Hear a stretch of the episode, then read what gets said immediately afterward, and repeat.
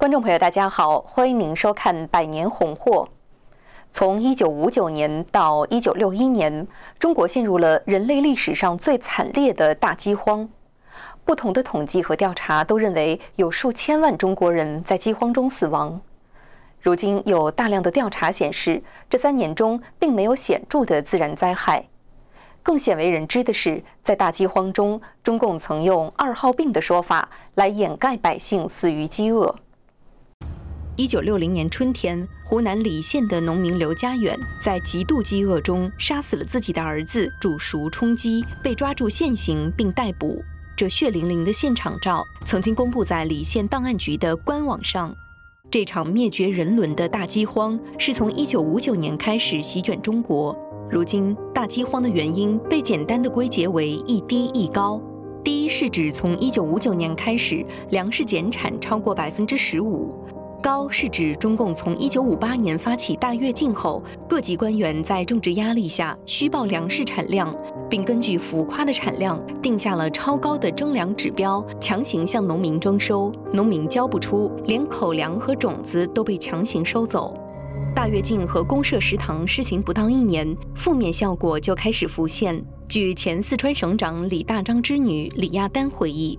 从一九五九年春天开始，四川已经开始出现饥饿导致的水肿病。一九六零年二月，仅江苏省就向周恩来报告，全省浮肿病患者十二万多。但是，据上海史学家海八子引述《中国卫生年鉴》三卷一九八五版的内容，一九六零年四月二十六号，经周恩来批准，中共卫生部当天发布密集通知。命令各地的卫生部门今后对因饥荒造成的浮肿患者，诊断书一律只准写为二号病。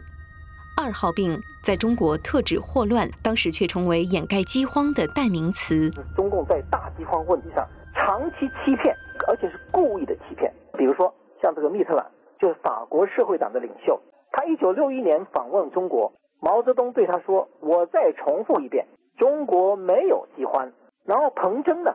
在一九六一年，在天安门城楼上向全世界公开宣布，中国没有饿死一个人，在欺骗国际社会，断绝外国人援助中国的任何可能。据新发现的周恩来一书记载，中共高层对大饥荒完全知情。仅一九五九年四月六号，中共国务院秘书厅就报告五省缺粮。四月九号，再次报告十五省缺粮，两千五百一十七万人无粮可吃。一九五九年冬季到一九六零年春季，青黄不接，大饥荒进入了最严重的阶段。农民吃土、吃草根、树皮、吃粪便、吃饿死者的遗体，甚至直接杀人食肉的报告也大量出现。而中共控制的国家粮仓里有大量的粮食库存。前新华社高级记者杨继绳调查中共粮食部的资料，显示，一九五九年十一月，中国粮食库存八百八十七亿斤；一九六零年四月，库存四百零三亿斤。但中共不仅没有开仓全面救灾，一九五九到一九六零年，大量的粮食被用来出口，中国粮食的进出口竟达到了六百八十万吨。农民的口粮被高增。就出口社会主义国家东欧这边换换军工产品，工业化。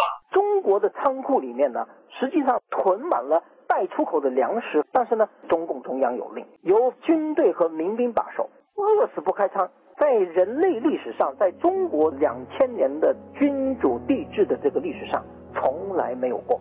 只有在中共，包括苏联，他们的饥荒期间的饿死不开仓，我们说它是谋杀性的大饥荒。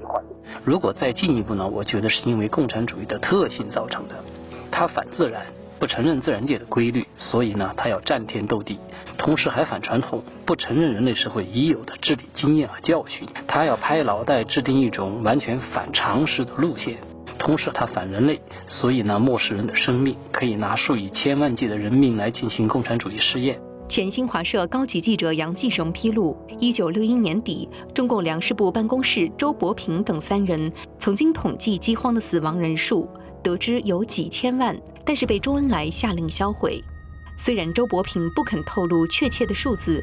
但是杨继绳通过大量调查得出，至少有三千六百万中国人在历经饿死前的自我消耗、自我分解这种人体内部的千刀万剐后死亡。